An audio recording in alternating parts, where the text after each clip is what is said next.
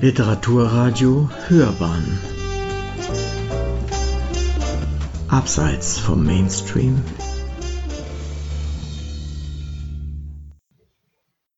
Literaturkritik.de Am Publikum vorbei.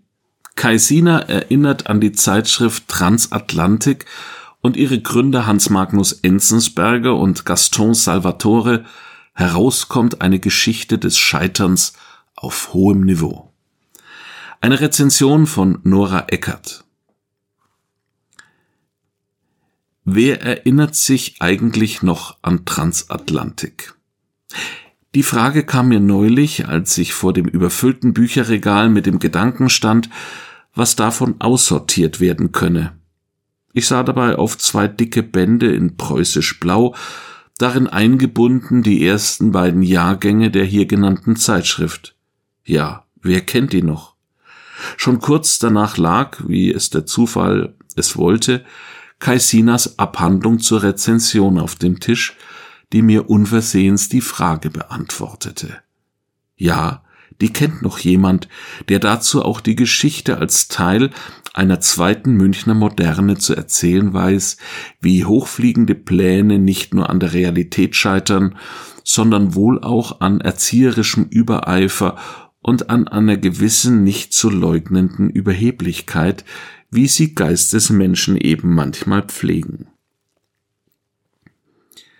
Aber Transatlantik kennen noch mehr, wie mir ein mit Luxus und Literatur betitelter Bericht in der Süddeutschen Zeitung zu verstehen gab.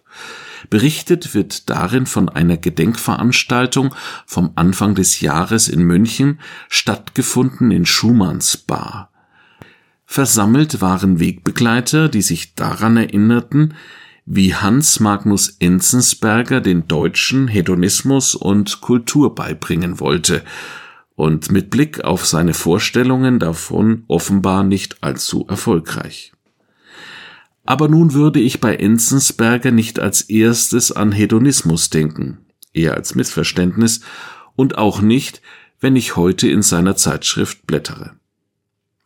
Kulturzeitschriften sind wohl in besonderer Weise Zeitgeistprodukte, die intellektuelle Moden und Mentalitäten bedienen und aus ihnen geboren werden, offen dabei, ob sie ihrer Zeit voraus sind oder eher hinterherlaufen.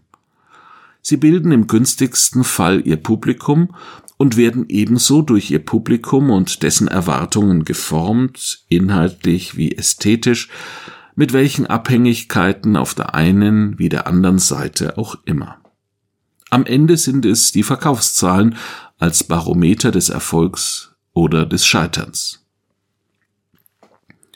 Am Anfang von Transatlantik gab es ein 29 Seiten umfassendes Konzeptpapier, das nur so von Ideen überschäumt und dem Wahlspruch folgt, nach oben hin sei immer noch Platz. Themen wie eine Wunschautorenliste beeindrucken und stehen offenkundig für ein Think Big. Aber wie das mit Ideen so ist, kommen manche zu früh, andere zu spät, um so oder so den Erfolg zu verpassen. Erfolgsrezepte werden erst hinterher erkannt, sonst gäbe es wohl keine Misserfolge. Selbst für den Kopierversuch einer bereits erfolgreichen Idee gibt es keine Garantie auf richtige Kalkulation. Hans Magnus Enzensberger und Gaston Salvatore, beide freundschaftlich verbunden seit den späten protestbewegten 1960er Jahren und damit ähnlich politisch sozialisiert, wollten mit ihrer Zeitschriftenidee die intellektuelle Ikone The New Yorker für Deutschland kreieren und bestimmten mit dem Titel Transatlantik unmissverständlich die Denkrichtung des Projekts Go West. Kai Sina verfolgt mit seiner Abhandlung vor allem zwei Ziele. Zum einen porträtiert er die Zeitschrift unter der Ägide von Enzensberger und Salvatore. Das ist die Zeit zwischen Oktober 1980 und Dezember 1982, in der die beiden verantwortlich für den Inhalt der bis dahin monatlich erscheinenden 29 Hefte sind.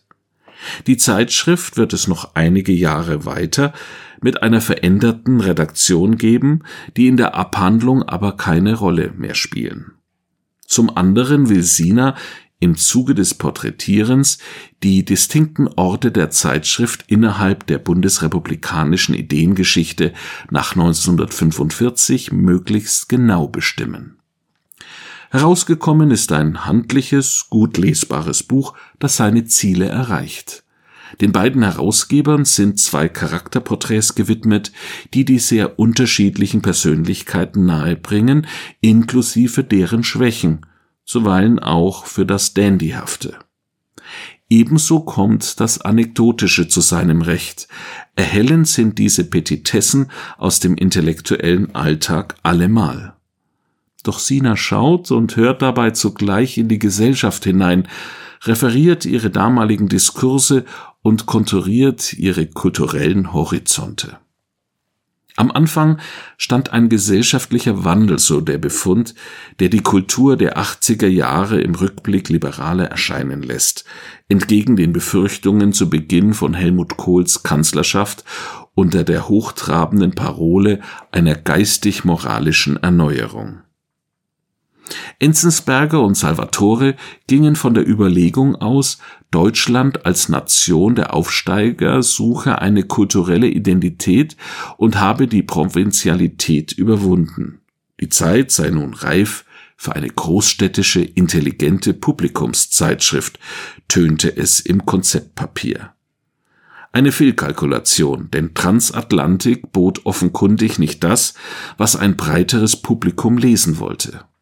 Fehlkalkuliert war sicherlich auch, der mündige Leser wolle nicht abgeholt werden.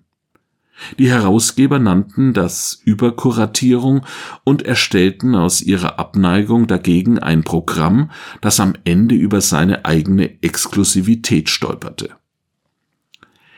Im Inhaltsverzeichnis spiegeln sich die thematischen und literarischen Vorlieben der Herausgeber wider, die durchweg zeitkritisch und von kulturmissionarischem Geist sind. Wo Enzensberger und Salvatore jedoch von den Vorbildern sprechen, klingt das irritierend schöngeistig, denn da beriefen sich die beiden allen Ernstes auf Swift, Diderot und Balzac. Deren literarischer Rang ist nicht zu bezweifeln, aber worin genau hätte ihr Vorbildcharakter für das Jahr 1980 bestanden? Denn der Sinn für Satire, Aufklärung und für die Physiologen des Alltags, Balzacs Spezialität, musste ja keineswegs erst ausgegraben werden. Vor allem sollte die Zeitschrift nicht bunt sein, nicht poppig und aufgeplustert. Das einzig Bunte waren die Anzeigen, deren Wechselwirkung mit den Texten und Themen Kaisina an einigen Beispielen zu analysieren versucht. Man wolle Lektürezeitschrift sein und blieb optisch eher spartanisch, obschon bei aller Dezenz sehr originell und nicht ohne Witz. Aber die Trennung von Sinn und Sinnlichkeit schien dem Publikum wohl zu missfallen. Offene Kritik kam vor allem von links.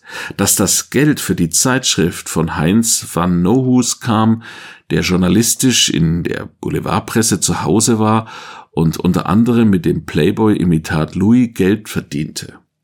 Enzensberger focht das nicht an und beantwortete die Frage, ob es ihm egal sei, woher das Geld komme, so.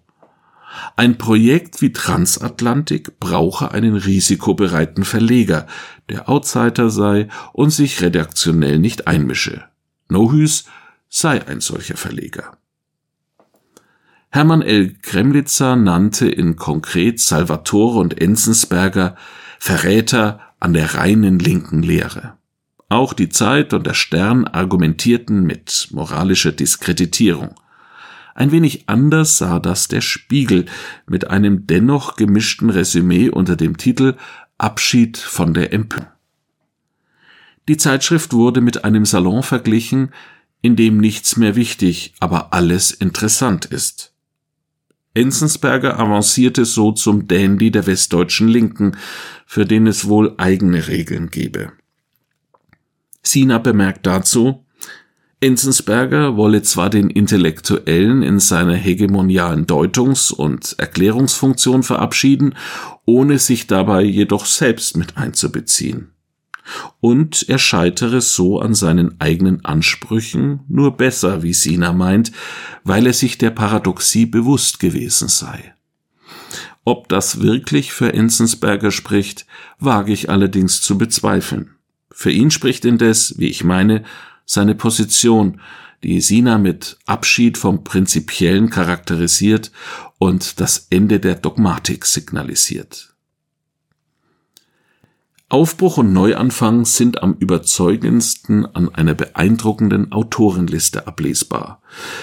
Darunter Namen wie Wilhelm Genazzino, Martin Mosebach und Reinhard Götz, immerhin drei Büchner Preisträger. Sinas Resümee lautet, Transatlantik sollte die Westdeutschen dahingehend schulen, dass sie Enzensberger ähnlich wurden, weltläufig, ironisch, zivilisiert, urban. Das Problem in der Redaktion war nur, dass hier ausschließlich Enzensberger wie Enzensberger war und sich entsprechend verhalten konnte. Letzteres lässt sich sehr schön in Michael Rutschkis mitgeschrieben Die Sensationen des Gewöhnlichen nachlesen. Rutschki war damals Redakteur von Transatlantik und gibt lauter ziemlich launige Einblicke aus der Nachsicht. Sie hörten am Publikum vorbei. Kaisina erinnert an die Zeitschrift Transatlantik und ihre Gründer Hans Magnus Enzensberger und Gaston Salvatore. Heraus kommt eine Geschichte des Scheiterns auf hohem Niveau. Eine Rezension von Nora Eckert. Sprecher Matthias Püllmann.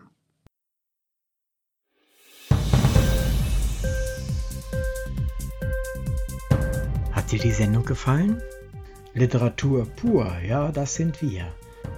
Natürlich auch als Podcast. Hier kannst du unsere Podcasts hören. Anchor, Spotify, Apple Podcast, iTunes, Google Podcasts, radio.de und viele andere mehr.